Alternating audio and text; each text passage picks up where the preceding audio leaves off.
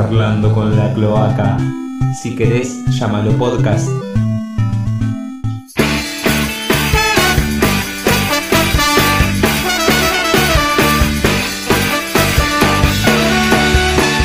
Hola, muy buenas tardes, muy buenas noches, ¿cómo andan? Estamos otra vez en Charlando con la Cloaca, en este pequeño y hermoso momento Bermú. Aprovechamos para mandarle un saludo a todos los amigos de la banda del Sifón. Y hoy vamos a tener un primer acercamiento, algo que teníamos pendiente hace bastante, que era hablar sobre, sobre América Latina, sobre este pedazo del continente donde nos tocó nacer. Así que estamos hoy con Beto, con el camarada Beto. ¿Cómo anda mi rey? Hola Laura, ¿cómo andás? ¿Todo bien? Bien, ¿y vos? Bien, acá con el bermucito de rigor. Está bien, como corresponde en esta primavera hermosa que nos toca vivir en la Argentina.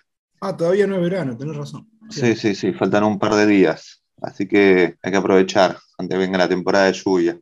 Pero mm, eso, te les comentábamos, te comentaba vos, Beto, y a todos nuestros oyentes, esto de un primer acercamiento a Latinoamérica, que seguramente será acompañado con notas o otros podcasts, o tal vez no. Pero me parece interesante plantear que para nosotros la geopolítica es algo clave para entender lo que pasa en nuestro país, que siempre hay que hacer los análisis de lo general o particular, que no se pueden tomar las cosas aisladas, no se puede sacar o poner variables en análisis como, como cualquiera se le cante, sino que hay que pensar de lo general o particular, entenderlos como procesos dinámicos, que las cosas pueden ir cambiando, que no es algo estático, y tampoco como cuestiones binarias, no es bueno o malo, me gusta o no me gusta, blanco negro, progresismo fascismo. La realidad, por suerte, Beto, usted sabe mucho mejor que yo, eh, es muy dinámica. Así que empecemos a hablar un poco de este continente lleno de elecciones, el continente más desigual del mundo, más que África, y atravesado por una pandemia increíble, que no se sabe si viene la segunda, la quinta, la octava ola. Así que, Beto, te cedo la palabra. Bueno, te agradezco. No sé muy bien qué hacer eh, con la palabra, pero vamos a ver qué sale. En, principio, bueno, em, nada, es un poco acompañar lo que, lo que mencionabas, este, refiriendo que, digo, pasamos de contar muertos a contar votos, ¿no? Como que em, en el medio de todo este circo espantoso que ha sido la, irrupción de la pandemia y, y obviamente la demostración prácticamente inmediata de lo endebles y fisurados, rotos, destrozados que estaban todos, absolutamente en mayor o menor medida, todos los sistemas de salud. Eh, digo, no, no vamos a bailar fino en ese tema porque no nos vamos a ocupar de eso, pero salvo algunas excepciones, eh, los números, las cifras son realmente trágicas, horrorosas, y las respuestas de cada estado particular han sido cuanto menos erráticas y, eh, e incoherentes, ¿no? Vamos para acá, vamos para allá. También, obviamente, uno puede decir en dispensa de, eh, de las burguesías locales que nadie estaba preparado para una pandemia en ningún lugar del mundo. Eso también es cierto, pero, digo, puso blanco sobre negro eh, la, realidad estructural sobre la cual estamos montados. Digo, si, si no hay que, parece que pasó hace un montón, pero en Perú y Ecuador, concretamente, vimos imágenes de apilamiento de cuerpos en, la calle, eh, este tipo de, cuestiones, ni hablemos de Brasil, ¿no? Eh, de, una y de movida ya el presidente le quitaba, y le continúa quitando peso y estatus a, a, este fenómeno de un alcance eh, digo, como que viene a decorar, si se quiere, la frutilla del postre de algo que algunos autores y algunos analistas proponen pensar como una crisis civilizatoria, ¿no? La, crisis del capitalismo actual que podríamos decir inicia ya por 2008. Yo soy de la idea de que no, de que todavía es esa misma crisis que se está desenvolviendo, pero tiene sus, sus digamos, sus repliques, sus réplicas, perdón, eh, puntuales de acuerdo al momento histórico, de acuerdo a determinada coyuntura particular y de acuerdo a la evolución histórica de cada uno de estos estados en los cuales, digamos, se ha, se ha, escrito la historia o hemos hecho la historia de los pueblos de, América Latina. Eh, con sus diferencias, ¿no? Y con sus múltiples cosas en común. También es eso, es muy argentino olvidarse a la hora del análisis, que precisamente, digo, eh, es con nuestros países hermanos con quienes nos tenemos que parangonar, en el sentido, en, el más pleno sentido de la palabra, por una cuestión histórica, historicista incluso te diría. Pero bueno, también, eso lo voy a pasar por alto porque eh, no nos va a dar el tiempo, pero se, incurre muy, muy a menudo en, en, no, en Europa tal cosa, en Estados Unidos tal otra, bueno, pero vos tenés una historia que empieza junto con la de Bolivia, la de Colombia, la de tal vez Venezuela, eh, y Chile, Paraguay, Uruguay, etc. Sí, totalmente. Esto de pensar el mundo desde Buenos Aires, cuando es una de las ciudades que muy poco tiene que ver con lo que es todo el continente, ¿no? Es una ciudad, es una ciudad que, tiene poco que ver, quizás algunas cosas comparables con Montevideo, Santiago, quizá Brasilia o San Pablo, pero Buenos Aires es la excepción. Como no se puede pensar lo que pasa acá como regla, y si en Buenos Aires la situación fue complicada, hay cosas que nos iremos enterando que pasaron en, nuestro propio país o en otras regiones con el pasar de los años, ¿no? O quizá nunca. O quizá nunca, tal cual. Pero quizá mencionaste el pasar, que para mí es interesante, que podríamos llegar a tratar en otro momento, es como con la pandemia el Estado volvió a ser el actor principal, ¿no? Incluso no solo en Europa, sino acá, obviamente no todo de manera homogénea, cada uno como pudo, como quiso, como le salió, pero que el Estado sea el actor principal en este momento que el liberalismo está como de moda, ¿no? Son como variables a, tener en, cuenta, como las decisiones pasaron a tomarse en los estados nacionales. Tal la centralidad estatal, en el momento menos pensado. Incluso se puso a prueba la posibilidad o la potencialidad de coordinación interestatal y la verdad que hemos encontrado un desastre, un estropicio tras otro. Eh, digo, al día de hoy sobre todo se, vive con este tema de podés entrar, no podés entrar, a tal lugar están en una lista negra o roja o fucsia o violeta, lo que sea, eh, las restricciones que se cruzan los estados, el alineamiento con respecto a con qué vacuna, con qué laboratorio me caso como estado, la verdad que es una cosa eh, espeluznante. Y estamos todos hablando de eso como si fuera algo normal o algo completamente, digo, no problematizado. Y la verdad que es, bastante triste si uno se pone a ver. Es como, no, vos estás vacunado con la vacuna Sputnik, no podés entrar a, Europa por una cuestión de una disputa geopolítica puntual. Eh, o con Estados Unidos, o Chile pasa lo mismo, etc. Exacto, ¿no? Como esa es una variable que, que le hemos hablado más informalmente, no la hemos desarrollado en profundidad, pero bueno, la dejamos acá picando para. La dejamos picando quizá para otro momento. Exacto. Sí, sí. Concretamente, la propuesta de hoy era, bueno, lo que, lo que veníamos viendo era que fue un, un, aluvión electoral en todo el continente. Hubo, si no conté mal, son 15 procesos electorales, algunos más determinantes, otros menos, algunos más interesantes, otros menos. Pero hemos tenido de distinto tipo, ¿no? De, elecciones presidenciales, legislativas, hasta incluso municipales, tenés en Ecuador, en El Salvador, en Bolivia, en Chile hubo cinco procesos electorales en lo que va del año. Pues se eligieron gobernadores, alcaldes, concejales, constituyentes, que eso es importante, la constituyente. Hubo una segunda vuelta de gobernaciones y ahora van por el balotaje de las presidenciales que se votó la primera vuelta el 21 de noviembre. En Bolivia creo que ya lo mencionamos, en Perú también, acá en Argentina también, en Paraguay, en Nicaragua, en Honduras y en Venezuela. Eh, digo, hay para ser dulce, no nos vamos a detener en cada uno de esos procesos, me parece que hay que ponderar unos por sobre otros. Este, me parece, si, digo, un poco la, la idea es sobrevolar sin particularizar demasiado en cada uno de estos procesos, pero sacar algunas cuestiones, no sé si en común, sino como decir, bueno, ¿qué de tal proceso electoral específico dice algo sobre tal o cual país, pero sobre todo qué dice en común con otros países, ¿no? Con, digo, ¿qué tenemos en común hoy por hoy nosotros en Argentina con el caso peruano, por ejemplo, por decirlo de algún modo? Eh, nos vamos a encontrar con que básicamente tenemos, si nos ponemos a, cotejarnos con, Perú, Argentina y Suiza, en términos institucionales, en el sentido de, eh, de la estabilidad. En Perú ya llevan cinco presidentes o seis que no, completan el mandato y ahora en estos días, esta semana, se estaba votando también una moción de, remoción de, ¿cómo era el título? Eh, por conducta moral. Sí, incapacidad moral para ejercer el cargo a este muchacho Castillo. El del sombrero. Claro.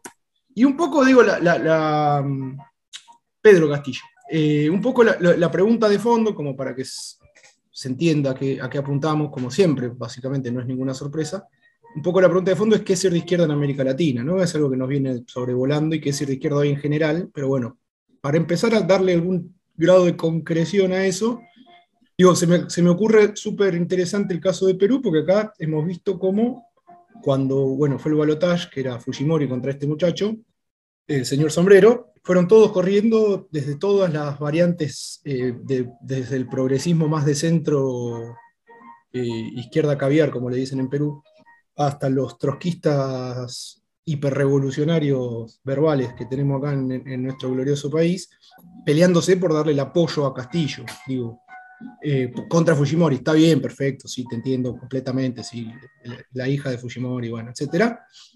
Pero digo, hasta se inventó una, una especie de épica que el tipo ni siquiera la quería vender, con el hecho de que él venía siendo un maestro rural, de las rondas campesinas, y hay una idealización, esto que decías vos también, ¿no? De mirar el mundo desde Buenos Aires, que te aparece un tipo con sombrero, eh, medianamente colla y que parece medio piola y que encima fue maestro, y ah, ya está, este es este, es el copado. Digo, hay una cuestión ahí que ya le hemos hablado, que es como que la izquierda es bastante lombrosiana, en el sentido de que si es morocho, eh, originario y, está en contra de Fujimori, seguro es nuestro. Y la verdad que no, no es ni muy, muy ni tan tan. Y es parte de un régimen en completa y franca descomposición. Digo, porque lo que tiene en Perú tiene un sistema presidencialista con un, excesivo, diría yo, control parlamentario. Entonces, eh, esa inestabilidad es propia de los parlamentarismos europeos que, digo, hacen una trenza entre dos o tres partidos, generan una mayoría, arman gobierno, una coalición. Digo, y, ese tipo de inestabilidad tiene un viso de normalidad en Europa que acá nos parecería intolerable y de hecho es intolerable porque no se puede vivir, básicamente. Digo, en Perú se están matando entre distintas fracciones de la clase dominante hace 10 o 12 años, o un poco más también, desde el año 2007 creo que cuando lo rajan a este muchacho Toledo, que también era supuestamente una esperanza progre de izquierda, no sé qué, y resulta que también era tremendo cachivache. Como que también no se aprende más en ese sentido, ¿no? Y, y bueno, ahí está tambaleando el, el presunto gobierno popular de Perú, que como digo, para usar una expresión muy, muy de, de- de mis pagos, duró menos que un pedo en una canasta. Eh, y no se sabe en qué sentido, porque el tipo lo que hizo fue, cierro con esto. Y eso Sí. también es un patrón que vemos en otros progresismos latinoamericanos, en otras izquierdas latinoamericanas, que es que cada día que pasaba, que se acercaba más a la elección, digo, le faltaba sentarse a cococho o upa de un banquero y decir viva la propiedad privada, que yo no se asusten que yo no soy un comunista expropiador, no soy sendero luminoso, ha tenido que decir el tipo. Entonces, digo, sí, hay una propaganda anticomunista muy fuerte, muy fuerte, pero que no implica que el señalado como comunista lo sea, sino todo lo contrario. Eh, Sí, sí. y eso es lo que se está viendo, digamos, como una especie de, de farsa constante, ¿no? Eh, pero bueno, ya digo, iremos profundizando en algún aspecto. Sí, es, es interesante lo que decís, porque sin duda esto es una de las características de la región, ¿no? Esto de señalar a cualquier cosa como comunista, y lo hemos charlado, lo hemos charlado y hemos tomado un concepto prestado de, de una compañera, ¿no? Esto de macartismo sin izquierda. Se señala como comunista a, a gente que no lo es y se asusta que le digan así. Y, y es interesante el nivel de violencia de sectores más liberales o autoritarios o, o, o no sé si sería la palabra correcta autoritarios, pero se los acusa de comunistas cuando no lo Conservadores, diría yo. como- Conservadores, sí, conservadores en lo, en lo social y liberales en lo económico, ¿no? Y se le acusa como comunista cualquier cosa. Y es interesante, uno, cómo el nivel de violencia utilizado por estos sectores y el terror que le genera al, al- al progresismo por desmarcarse, para desmarcarse, para asegurar que no lo son. Y te Y digo más, también- un matiz, incluso a los que se se autoproclaman comunistas, como tenemos nuestra izquierda local, Buscan no- huir de esa caracterización. Le, le falta pintarse, o sea, ya asumieron como diputados hace unos días y que era la huipala y los carpinchos y, la megaminería y no sé cuántas cosas más, todas causas hermosas, atendibles y considerables para lo que. Pero ninguno dice la palabra socialismo ni, ni por, ni, ni, ni por bajo. Beto, la palabra con S, la palabra con S, Beto. claro, exacto. Digo, y, de repente también no está presente, y esto hay que, me parece que tenemos que entenderlo francamente y asumirlo nosotros que nos pensamos como gente de izquierda, que primero, el macartismo, este, casi estructural, aparte usa una retórica del, siglo XX, de, de, Guerra Fría incluso, si querés, en algunos casos, no en Argentina no tanto, te aparece algún cabeza de tacho como Milei con eso, pero no, no, no, no está tan extendido como es en Perú, por ejemplo. En Perú era firme anticomunismo, Colombia ni hablemos, Chile, eh, digo, ahora apareció un, el, el, cast este que todo lo que está a la derecha, a la izquierda de él es comunista. Entonces digo, tienen el comunismo tan fácil y el comunismo no es una amenaza, no es un problema, no es algo que está eh, cundiendo No, a El nivel espectro mundial. no está. A no ser que consideremos que China es comunista porque la gobierna el Partido Comunista, y esa es otra discusión. ¿no? Ese es, es otro podcast, ese Y- no nos debemos estudiar seriamente China. También. Sí, sí, pero no hay ningún espectro recorriendo América Latina ni nada parecido. Y mm, también, volviendo un poquito a Perú, a mí una de las variables que, más me, parece más interesante para demostrar el nivel de descomposición, es- ¿te te acordás del Lavallato, todas las coimas de Overdrecht que salpicaron en todo el continente?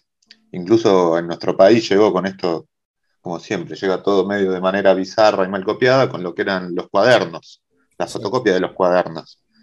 En Perú hubo este mismo problema y el expresidente Alan García, cuando lo estaban llevando detenido por cuestiones de corrupción, se dio un tiro, se disparó.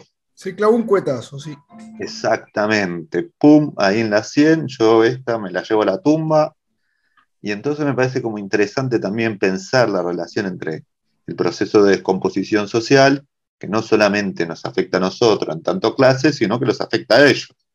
Como es esta, la el Estado otra vez en el medio, ¿no? Como motor de estos capitalismos o intentos o como se sea, o lo que sea, y cómo es el que la relación entre el Estado y el capital privado es cada vez más íntima.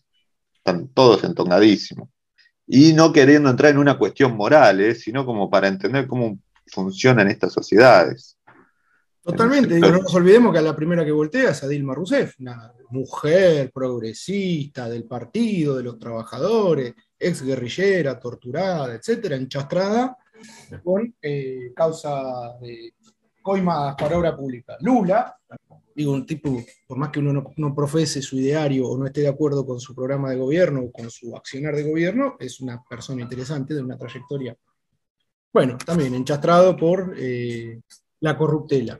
Eh, y eso sí es, hay que pensarlo, me parece, como estructural. Digo, si querés pasamos a Venezuela, eh, donde... Sí. Ahora te, te agrego una cosa- un, un segundo antes de irnos de Perú, ¿no? También las, las limitaciones de concepto de sororidad que uno escucha tanto, ¿no? Porque Fujimori, aunque sea mujer. A ver, expláyese, por favor, camarada. no, no, me parece. no sé de qué me está hablando, no conozco ese término. Eh, son los conceptos que uno escucha, que a veces el mundo, en lugar de dividirse en clases sociales, eh, se divide en hombres y mujeres. Y porque una mujer es, es buena en sí mismo, un hombre es malo en sí mismo.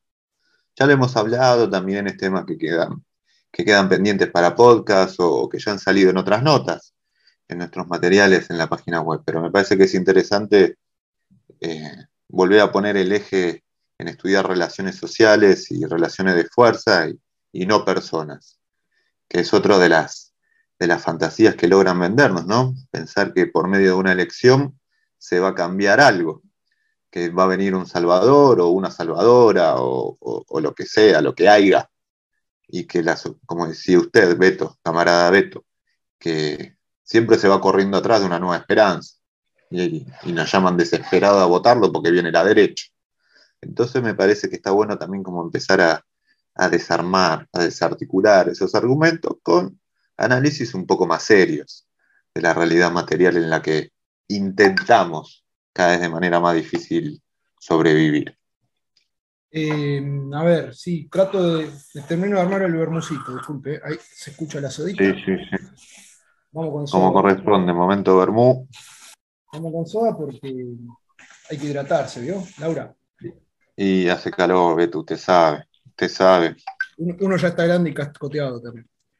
En fin, a ver, eh, lesa sororidad para con Keiko Fujimori. Y bueno, sí, en mi, eh, eh, en mi acepción de las cosas habría que directamente, bueno, convocar a hacerle daño.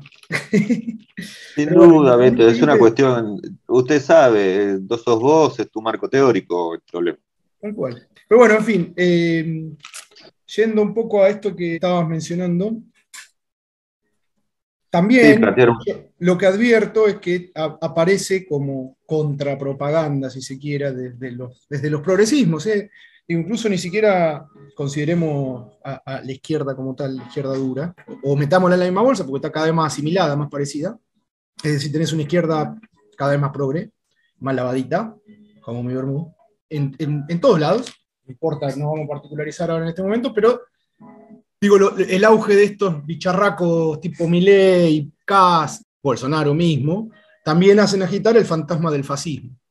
¿No? Y cualquier cosa es fascista. Y yo no veo que ninguno de todos estos muñecos, que son horribles, son impresentables, etcétera, eh, tenga un proyecto fascista. No, digo, digo, deberían estudiar un poco antes de que se le. Porque la palabra facho es como tan fácil decirla.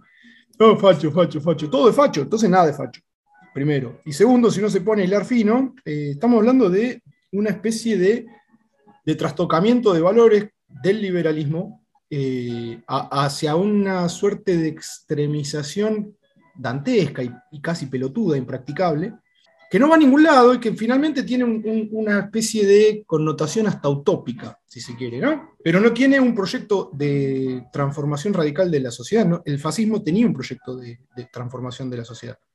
Eh, y generó nuevos regímenes y esos regímenes generaron sus epígonos locales en distintos, o exégetas en distintos lugares del mundo. yo no veo que haya un auge de... Eh, hay nuevas derechas, puede ser que sean nuevas, no sé qué tienen tampoco de nuevo, salvo la retórica, salvo la, la, tónica un poco más populista, si se quiere, ¿no? Que dicen, digo, cualquiera de estos muñecos anda, agarra, levanta lo que dice el mozo de la esquina o el empleado de, el tachero o, lo que fuera, y, lo transforma en, plataforma política. Dice, hay que matar a todos los chorros. Bueno, dale, vamos con eso. Si da, si da voto. Entonces, es tal el descajete cognitivo en el que se ha metido todo el, espectro político, de izquierda a derecha, que nadie sabe qué, es qué cosa ya, me parece. Acá le robo un concepto a otra compañera, a la que aprovechamos para saludar, sin mencionarla, eh, que es dumping de significantes. Dumping es eh, muy escuetamente explicado es cuando yo vendo una mercancía con la cual tengo competencia con otro proveedor, muy por debajo de su precio, a fin de que ese otro proveedor también baje ese, el, precio ¿no? en el mercado. Para que no pueda competir. No, claro, y es esa competencia. Es lo que hacen los, las, digamos, los cárteles. Le bajo el precio. Lo que hacía, por ejemplo, la OPEP en el 73, creo que fue la crisis del petróleo. Vamos a bajar el precio del petróleo o lo vamos a subir total nos ponemos de acuerdo entre todos y esto genera una distorsión en el mercado que satisface o favorece a tal o cual otro en detrimento del más débil. Bueno, lo que yo noto, y esto me parece interesante el concepto de dumping de significantes, es que es eso, todo es eh, gratis, digamos, todo está regalado. Y cualquier cosa es comunista y cualquier cosa es un facho, y ninguno es comunista y ninguno es facho. Digo, no hay un peligro fascista ni hay un peligro de eh, de, que las masas sublevadas del mundo se den a sí mismo un gobierno de nuevo tipo, con etcétera, etcétera, y que haya un peligro expropiatorio al por mayor. Discúlpenme a mí el escepticismo, pero no veo eso en ciernes en ningún lado. y a ver, antes que nada aprovecho para mandarle un saludo a la compañera también e invitarla a este momento Bermú. Y esta cuestión que usted menciona, Beto, también se da en un momento de, de desigualdad social cada vez más grande, de pobreza cada vez más grande, de falta de trabajo. En nuestro país particularmente podemos agregar la inflación, los salarios a las bajas, ¿no? Como una y, transformaciones muy brutales en el mundo del trabajo, eso también hay que tenerlo en cuenta. Sí, sí, sí, sí, como el trabajo registrado cada vez em, como excepción y no como regla, procesos transnacionales de producción, ¿no? Entonces me parece que lo que usted menciona se complementa con una realidad material de, la clase trabajadora cada vez más complicado. Eh, lo que crece en América Latina, sí, justamente, es la población sobrante. eh, de hace 20 o 30 años para acá, sin ninguna duda. Que es algo que trabajamos en uno de los últimos materiales, que habla exclusivamente de la juventud, ahí les pibes. Pero todos estos procesos se dan a la vez, como cada vez una mayor separación entre la clase dirigente, el resto de la sociedad, y cada vez un show mediático a un estilo holovidense. Sí, y patético, digo, acá vemos en, el proceso electoral argentino, puntualmente se vieron episodios de un patetismo que la verdad que da vergüenza ajena. Digo, sin, mencionar, sin olvidarnos de la carta de la y todo eso, pero hubo cosas peores incluso. El otro día miraba, casualmente, si querés ya empezamos a hablar un poquito de Chile, que me parece que está interesantísimo. Eh, este muchacho Cast, que es la, nueva ultraderecha, el neo Pinochet y no sé cuántas cosas más, eh, lo entrevistaba una, mujer en un programa de televisión y le dice, en su plataforma usted puso que va a hacer más plantas eh, geotérmicas, o algo así, no, no era geotérmica la palabra. Bueno, plantas de, electricidad que son presuntamente contaminantes. dice, no, no, yo no lo dije, sí señor, acá está su plataforma, usted lo dijo, bueno, ya no lo, no lo vamos a hacer. Es decir, cambio la plataforma en el medio de un programa, no me importa un carajo, no me importa, esto me lo cuestionan, no, le gusta, tengo otro. El, eh, cliente tiene la razón. Y el otro Boric, el amigo Boric, eh, ex dirigente de la Federación de Estudiantes, hijo del proceso de los pingüinos en el 2011. Sí, del movimiento estudiantil. Exacto. Eh, también, digo, si cada vez que le ponen un micrófono dice viva la propiedad privada. Eh, entonces digo, ¿dónde está la ultraderecha y dónde está el peligro comunista? Es todo retórica inflamada sobre una base concreta, programática, que no tiene ni ton ni son. No tiene, digo, después aparece la cuestión de la reivindicación de las diversidades étnicas, eh, sexuales y minorías de acá, minorías de allá, la cuestión ecologista y todo eso, lo toma para su agenda a la izquierda y no me atrevo a decir que está mal que lo tome, pero no se discute en temas de fondo, en ningún lado. No, yo me atrevo a decir que no está mal que se tome, que se incorpore. El problema es la importancia que se le da o el eje con el que se lo aborda. Cuestiones marketineras o, discusiones al estilo Twitter, ¿no? Como siempre hablamos también, los, dirigentes salen en su contexto y no estamos en el mejor contexto en ningún tipo de sentido. Eh, no, no, porque lo que crece es eh, justamente la pauperización, el hambre, la falta de horizonte, la falta de perspectiva, la falta de futuro. Es transversal a toda la, población, digamos. Eh, en un momento que las argumentaciones, el raciocinio, las justificaciones pierden terreno, ante un like o una carita triste o, alguien que se pone ansioso o, triste. Sí, estamos en una época que, donde se prioriza casi hasta el, hasta el ridículo la cuestión de la emocionalidad. Eh, y bueno, obviamente, todo el asunto de la pandemia no vino sino a profundizar eso, porque todo el mundo se, de mínima se angustió. Entre pensar que salgo a la calle y me, me, me choca un bicho que no puedo ver y me mata, al miedo al prójimo, eh, a la persona que tenés al lado, etcétera, etcétera, a pasar tanto tiempo encerrados y encerradas, eh, y la gente que está en las peores condiciones, que nunca tuvo, nunca paró, nunca se quedó encerradito, guardadito en casa, nunca tuvo ese privilegio en ningún momento. Ni acá, ni en Colombia, ni en Chile, ni en Brasil, ni en Venezuela, ni en Nicaragua. Es decir, la incertidumbre. Claro, es que la incertidumbre es la regla y eh, en ese marco es que se recortan y de ese, de ese pantano surgen las figuras, los representantes políticos, digamos, las plataformas políticas que se ponen en consideración en todo lado, que, insisto, cada vez son más superficiales, cada vez es, eh, una cosa medio, te diría que hasta del aguante. Eh, estoy con esto, ¿por qué? Porque me gusta, porque sí. Sí, sí, y sin duda que el proceso chileno es muy interesante, muy interesante hay cosas que desde este lado de la cordillera cuestan mucho entender por, la historia de, cada uno de los países, por la salida de la dictadura militar de cada uno, tan distintas. ¿viste? Y también había, que le hemos hablado en su momento, desde la izquierda se planteaba como un fracaso la reforma, ir a una reforma constitucional o la capacidad que tuvo el régimen de institucionalizar semejante quilombo prepandemia, ¿no? hay una cuestión a veces de muchos sectores de señalar esta no es una revolución socialista, entonces no sirve. Entonces me parece que es, un poco con lo que abríamos el, podcast de hoy, ¿no? Como análisis concreto, situaciones concretas, ¿viste? Como más allá, lo que puede llegar a pasar en la elección presidencial, nadie lo sabe. Las encuestas en, momentos tan difíciles, dicotómicos, de, tanta descomposición, violencia, nervios eh, e incertidumbre, siempre le van a fallar.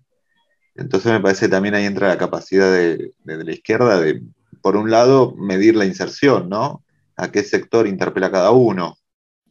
¿Qué es lo que se puede conseguir en este contexto? Que más allá de quién gane es un proceso que puede seguir abierto o no.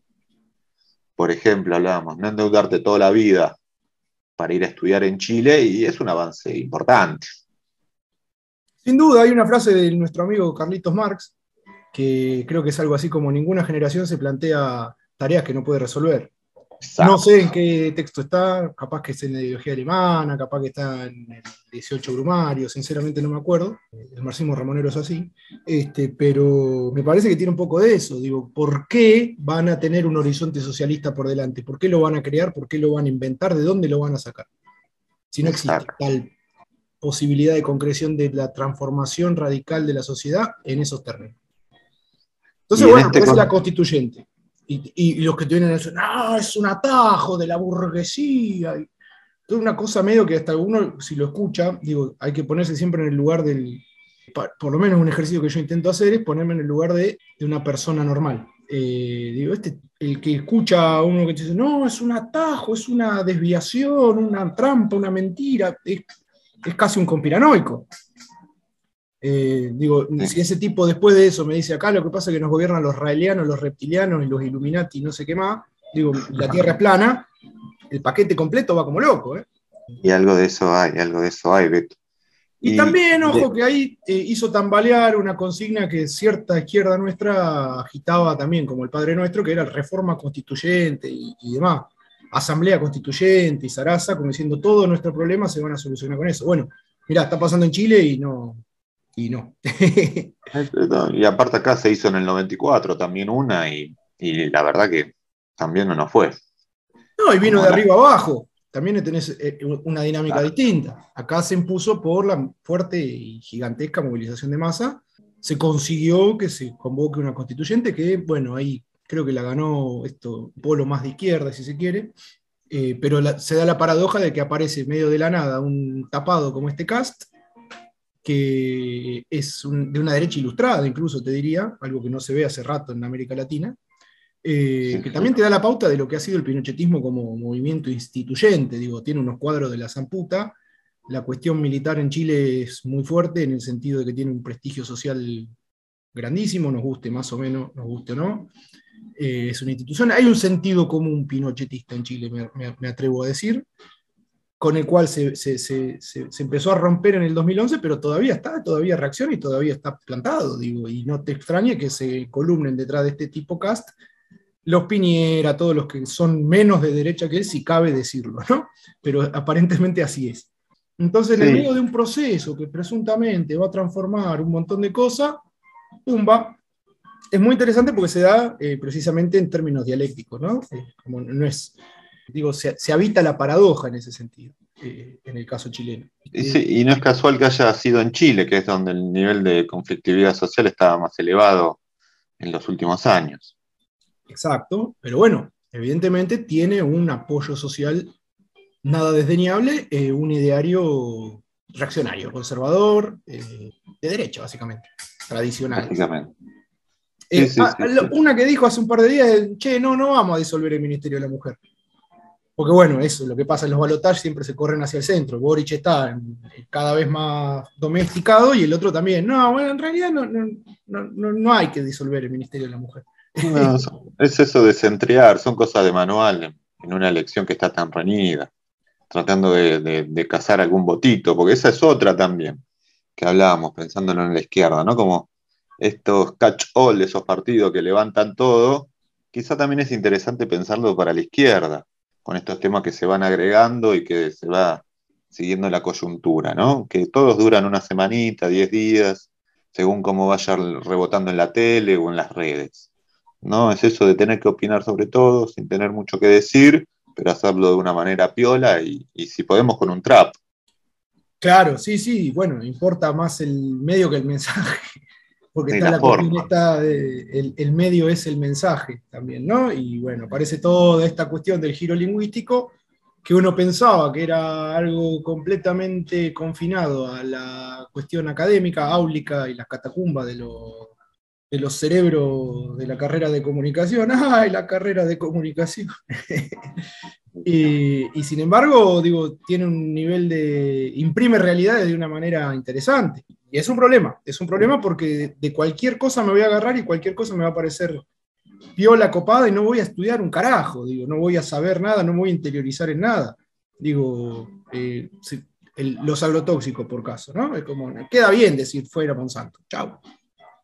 No, no se repara en el hecho de que el, estado actual de la agricultura, etcétera, etcétera, el estado de avance y el grado de, te diría, no sé si monopolización, pero de concentración eh, demanda que eh, algunos cultivos de, determinadas características se hagan con las patentes que te hacen 3 o 4, 5 o 6 laboratorios a nivel mundial y que te venden el veneno también y que solo reacciona frente a ese veneno. Bueno, ¿hay cura para eso? Y sí, evidentemente, eventualmente supongo que lo habrá, alternativa. Ahora, levantar la agricultura familiar como contrapeso a eso, a mí por lo menos me parece que se queda corto. Esto lo traigo a colación porque la cuestión de América Latina es muy central en, términos de lo que es lo que hablábamos hace un rato, estructuralmente productora de los que ahora se, se conocen como commodities, ¿no? Sí, sí, totalmente, Beto, porque hay una cosa. El consenso de las commodities, plantea Maristela Esbampa también. La lees y parece Rosa Luxemburgo, la ves actuar en política y parece Lilita Carrió. Pero bueno, académicamente es atendible. Sí. Sin duda, sin duda, por lo menos para decir que está equivocada, pero hay que leer todo, Beto, usted sabe mejor que yo. No, pues es interesante esto que menciona, porque saliendo un poco de Chile, y le recuerdo que usted mencionó Venezuela, pero no abrimos ese capítulo. Vamos, vamos con Venezuela, me interesa. Se puede, se puede buscar más cuestiones de homogeneidad entre los sectores de la derecha que entre lo que es la, la izquierda, las izquierdas, el progresismo, ¿no? A mí siempre mm, en esto que mencionaba de los commodities, me parece súper interesante el concepto de República Unida de la Soja, que planteaba Singenta, ¿no? Como son pools de siembra para producir soja, punto. Y no importa si es Argentina, Brasil o Paraguay o Uruguay, ¿no? Porque desde la izquierda, los sectores progresistas, estas condiciones materiales o la función de América Latina en el mundo no suelen ser abordadas, se dan por hechas. No, y en todo caso nadie se pone a pensar una alternativa. ¿Cuál es, el, es eso? ¿Cuál es la alternativa de país que presentás vos? Y empiezan con control obrero. Eh, ¿Control obrero de qué? No hay más obrero, amigo. Eh, em, así, pero son 15. Es esta, esta cuestión que siempre hablamos, de que para transformar primero hay que entender. Y si no, como dice usted, Beto, que hay 15 obreros, porque ahora se produce todo en China y sus alrededores, todo en el sudeste asiático, es difícil, es difícil. No, no, por eso es como una, a ver, como una cuestión que se repite como villancicos, ¿no? Es como justo que ahora entramos en época navideña, eh, es como que hay una serie de, cositas que se repiten de manera acrítica y que parece que tienen una validez atemporal, y me parece que estamos en un gran problema justamente de lo que vos señalado, Laura, de lo que es entender y comprender para transformar. Nadie estudia, loco. Nadie estudia de nuestro lado, yo estoy convencido que el 85% no estudia. terrible, Beto, terrible, porque, porque bienvenidas sean las buenas intenciones, pero todos sabemos que no alcanza. Vimos gente disfrazada de carpincho. Punto. No hay remate. No, no hay remate eh, porque no hay chiste, claro. Sí, sí, sí, sin duda, ¿no? Estamos en un momento, bueno, eh, en parte por esto es lo que nace este hermoso proyecto, ¿no?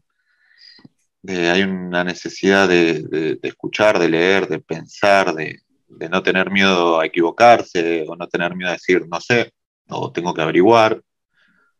Hay una cuestión, lo hemos conversado más formalmente o menos, de cómo nos informamos nosotros, qué leemos. Y desde la izquierda muchas veces nos aburre, no compartimos, ya sabemos de memoria qué se va a decir. Es más interesante leer directamente lo que opinan las empresas, lo que escriben las cámaras empresariales, los artículos que salen desde el Estado, por lo menos para tener un diagnóstico, que si no, no tenemos la capacidad de hacer. Y me parece que es parte del abismo en el, cual estamos, por eso nadie sabe qué es la izquierda. Justamente, si, te parece, tocamos Venezuela, tocamos Nicaragua, como que también, digo, de repente eso, eso es ser de izquierda. Eh, Maduro es de izquierda, eh, Daniel Ortega es de izquierda.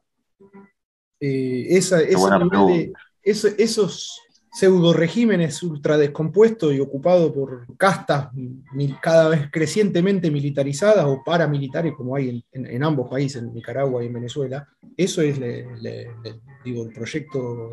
Porque también sucede que esa gente habla, por ejemplo, llena la boca hablando de socialismo. Eh, en Venezuela existe el socialismo del siglo XXI. Entonces, de nuevo, vuelvo a lo de dumping de significante. ¿Cómo vengo yo a venderle socialismo acá a alguien que se lo quiero vender? Dice, no, porque. Y ahí aparecen los Mireille y dicen, en Venezuela hicieron un desastre. ¿Qué es esto? ¿Ustedes quieren que esto sea Venezuela? Y ahí funciona el cuco. Digo, lo que, lo que sucede en Colombia, castrochavismo, no sé qué. Y prende porque está muy cerca de Venezuela. Y lo que se ve de Venezuela no es para nada alentador, ni mucho menos. Concretamente se dio el proceso electoral, se eligieron una cantidad impresionante de alcaldías, 300 y pico, y no me acuerdo cuántas gobernaciones son, pero también un proceso electoral gigantesco que lo, no, sé, sinceramente no sé cómo lo, lo fondea, cómo lo costea el Estado, eh, un Estado que está quebrado. Y leí hace unos días una nota en una publicación que no es precisamente de izquierda, se llama Esa Nueva Sociedad, eh, donde explicaba que lo fastuoso de la campaña chavista era hasta obsceno. Eh, la cantidad de recursos que nadie sabe de dónde salía, plata negra supuestamente, que aplastó una oposición, la aplastó literalmente, que son los mismos cachivaches de siempre, porque digo, el chavismo como fenómeno emerge por una descomposición acelerada de las élites rentísticas, digamos, venezolanas, las élites de siempre, por decirlo de algún modo, y ahí emerge el chavismo como fenómeno popular, eso no hay, que, no hay que negarlo, ¿no? O como proyecto político que tenía un proyecto presuntamente, yo diría, de un capitalismo periférico nacional, eh, basado también en el, en el eje rentístico del petróleo. Tampoco salieron mucho de ese marco.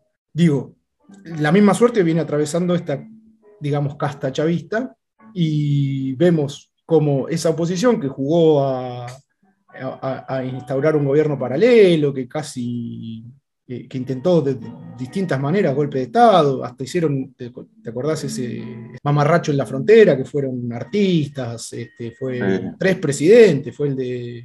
De Colombia, Uribe, ¿no estuvo?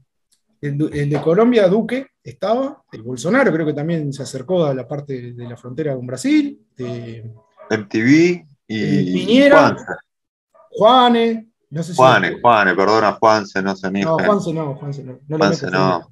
Le pedimos perdón a todos los fanáticos de los ratones paranoicos. Tampoco quiero saber mucho qué opina de política Juanse, porque tengo miedo. Le tengo bastante aprecio todavía como para enterarme qué opina de en términos políticos.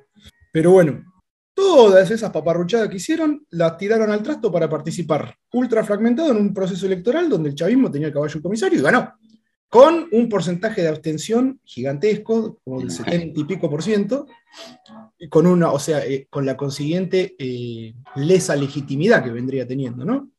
Pero de cualquier manera, listo, se está. Vinieron observadores de la Unión Europea, vino la fundación de Jimmy Carter, eh, listo. Ya me reconocieron que estas elecciones fueron limpias y ahora quiero que me levanten el bloqueo. Entonces, también, por un lado, muestra margen de maniobra, por más descompuesto que esté. Y por otro, bueno, se planta y aparece como que decir, bueno, listo, ¿cuánto le quedaba de vida a esto? Y la vida se la prolonga su, propio, su propia némesis, ¿no? Sus opositores. Tal cual, tal cual, porque me parece que parte de la clave para entender tanto Venezuela como, como Nicaragua es no tomarlo como, como algo homogéneo en el tiempo, ¿no? Sino que los procesos se pueden fragmentar para analizarlos en un montón de partes. Analíticamente, diría, sí. Analíticamente, sí, porque no es lo mismo Maduro ahora que cuando asumió Chávez, no es lo mismo Ortega ahora que cuando el Frente Sandinista ganó la revolución, etcétera, etcétera, ¿no? Me parece que tenemos que afinar el lápiz, ajustar el termómetro, porque si no, porque si no le pifiamos en el análisis, y si le pifiamos en el análisis, le pifiamos en la acción. En el caso de si quieren, si, si, si, usted quiere, Beto, también podemos agregar, los trapitos sucios en casa. y, se lo banca y después lo criticamos hacia adentro, si quiere.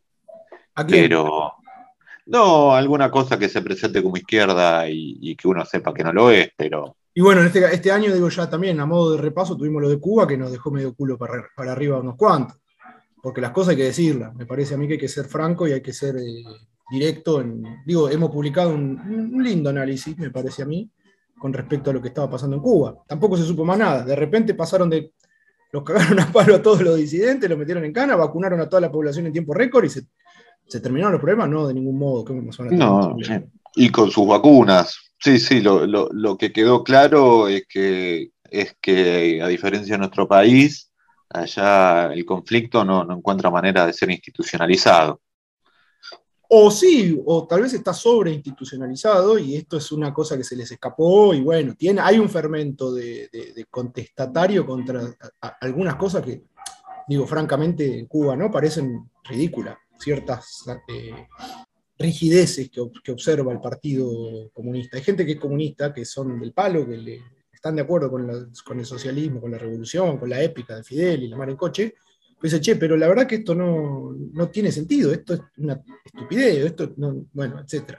Me parece que igualmente lo de Cuba amerita un análisis específico porque es el único país de nuestro continente en el cual se ha expropiado la burguesía, efectivamente. Entonces, digo, hay lo que hay, sí, está bueno o no, no está bueno. Eh, tenemos que poder decirlo, tenemos que poder criticarlo, pero me parece que tendríamos que plantearnos en algún momento, lo dejo picando acá y que lo, que lo decida el pueblo, nuestros oyentes queridos, si hacemos un, podcast específico sobre Cuba. A mí me parece que estaría bueno. ¿Usted está llamando a una votación para ver si ese podcast se realiza o no? Sí, igual usted sabe también el nivel de apego al criterio democrático que manejamos en la cloaca. Nos interesa la, opinión de la gente que nos escucha, pero finalmente decide el glorioso comité editorial. Exactamente. Cuando Más allá de la presión, más allá de la presión del departamento de Memardos, de los enanos, se hace lo que nosotros queremos, lo que decide el glorioso comité. Pero sí, Beto, y es un poco otra vez, disculpe que, le insista con esto, pero sea Cuba o cualquier otro país, no se puede analizar por separado y aislado de la región, del continente o de la geopolítica a nivel mundial, ¿no? De ningún modo. No se podía hace tres siglos, menos se va a poder ahora. Exacto. De repente ahora me, me, acuerdo como con cierta candidez, cierta, ciertos sectores salieron a festejar que había sido electa esta chica, esta mujer, Xiomara Castro, en Honduras, que es la, mujer de Mel Zelaya. En Honduras hay, no sé si son varias bases o una sola, pero que tiene un nivel de presencia militar yanqui espeluznante. Es una sociedad con el 75% de pobreza. Y bueno, ganó esta mujer. Habrá que ver qué pasa. Habrá que ver. Quizá podemos mencionar Ecuador muy rápidamente, que, no lo hemos hecho, que es un país que sinceramente en la Argentina se le da entre nula y muy poca bola, atención. Totalmente. Eh, sí, en Ecuador, bueno, se impuso el candidato de, de Lenín Moreno, un señor banquero. Es interesante ese proceso porque es del mismo partido en el cual había entronizado al amigo Correa, ¿no? Que después funda el correísmo y ahí anda. Que no, creo que no puede pisar Ecuador porque va preso, una cosa así. Sí, sí. Hay eh, muchos, tiene su novia en Bruselas. Claro, sí vive con Assange, no sé qué, no sé qué eh, porque también es eso, eh, es interesante ver el, ¿cómo decirlo? La, el, el, el physique du rol, diría el amigo Sebastián, que acaba de ser papá por segunda vez. Y le, mandamos otro abrazo a él, a la nueva pulguita. Exacto. Y eso, digo, el physique du rol de estos líderes eh, populistas, progresistas o de izquierda de América Latina, eh, eh, también es interesante. dice algo. este Ortega, digo, Ortega, no, perdón, Correa salió, no sé si Yale o Harvard, era un Chicago Boy, y resulta que terminó siendo un, zurdo loco desatado, amigo de Cristina, no sé yo. Es todo muy, muy, muy, muy, muy García Márquez, ¿no? Medio muy, muy Macondo. Macondo o Springfield. Habría que ver. Entre Macondo y Springfield, exactamente. En México también hubo un proceso electoral, se impuso la fuerza de este señor. Ojo, espere, Beto, espere. Todo esto en Ecuador con una economía dolarizada y con, últimamente en estado de sitio. Sí, creo que lo seguían extendiendo, sí, sí, es como que. Porque hay mucho.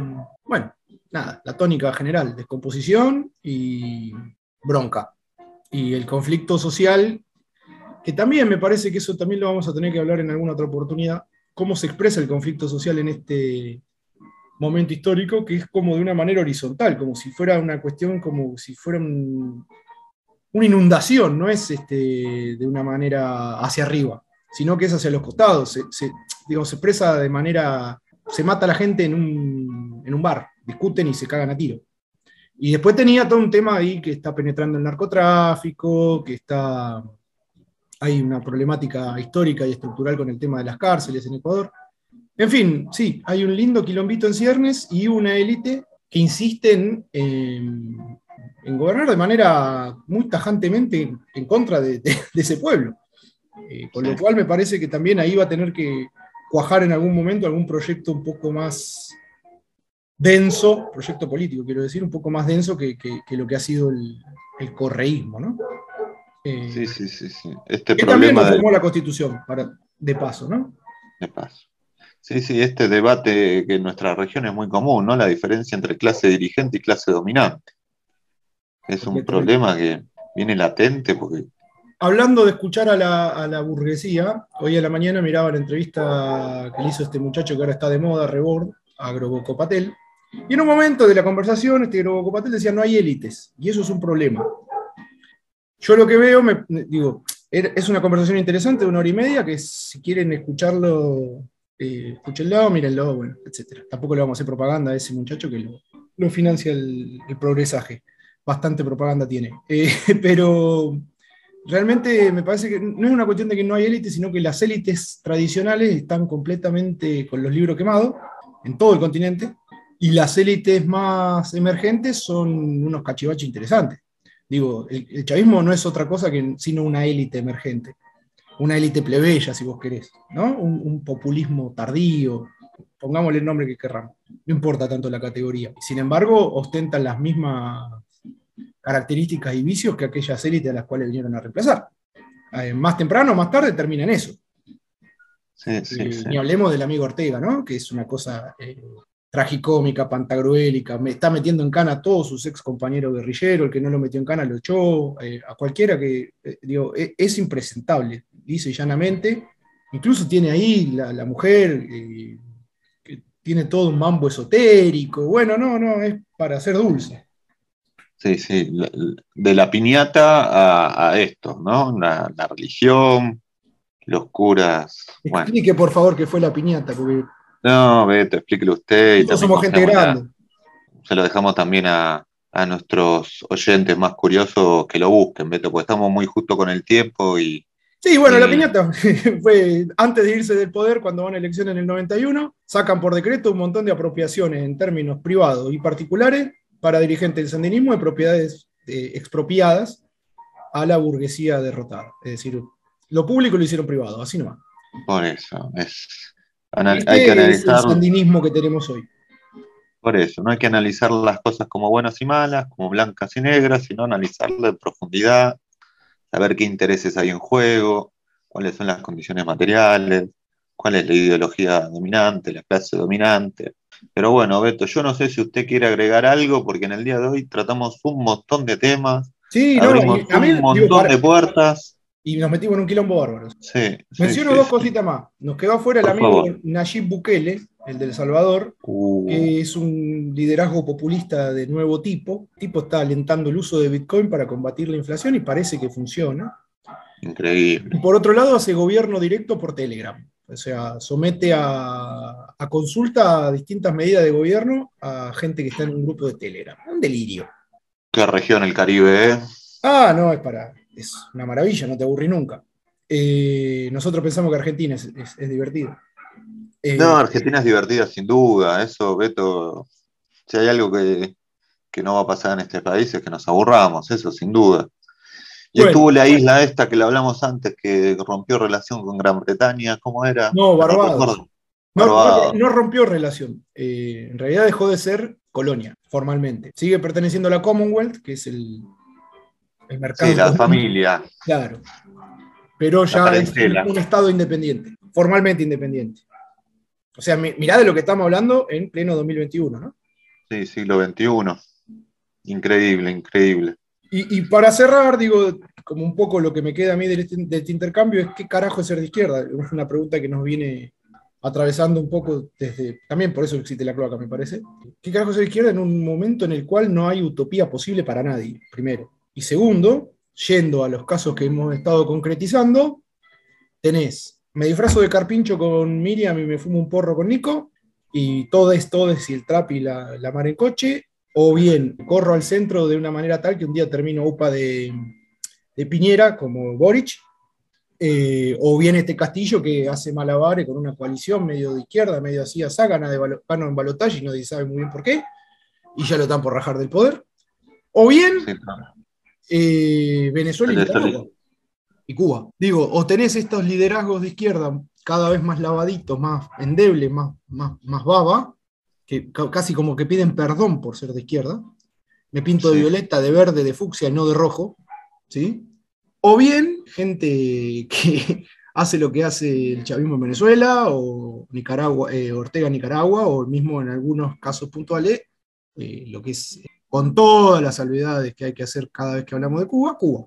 Quiero decir, o, es una cosa bastante dura y, y tremenda, o sos una babita que, que, pide perdón por decirse de izquierda. Entonces, de nuevo, o le solicita, ahí flotando. ¿Cómo? O le solicita al SENASA que controle la calidad de, todos los productos. De la cocaína, lo dijeron, lo leí. Lo, leí, de hecho, por un dirigente de un partido de izquierda muy importante de Argentina. El SENASA tiene que controlar la calidad de la cocaína porque tendría que ser legal. Pero bueno, Beto, hasta acá llegamos con el día de hoy. Le dejamos a nuestros oyentes la pregunta abierta y los invitamos a pensar e incluso si tiene ganas, transmitirnos la respuesta, ¿no? Porque, ¿qué es cualquier aporte es bienvenido. Cualquier aporte es bienvenido. Em, y nosotros lo seguiremos pensando, ya sea por este modo, por escrito. ¿Quién nos dice que no haya un Beto y Beto hablando sobre esta, este tema tan interesante? Y nos vemos la próxima. Le mandamos otro abrazo muy fuerte a Sebastián. Perfecto. Abrazo a Seba, feliz familia y un abrazo grande a vos, Laura, y a todos los que hayan llegado hasta este momento de esta tortura auditiva. Un abrazo, camarada Beto. Hasta la próxima. Saludos.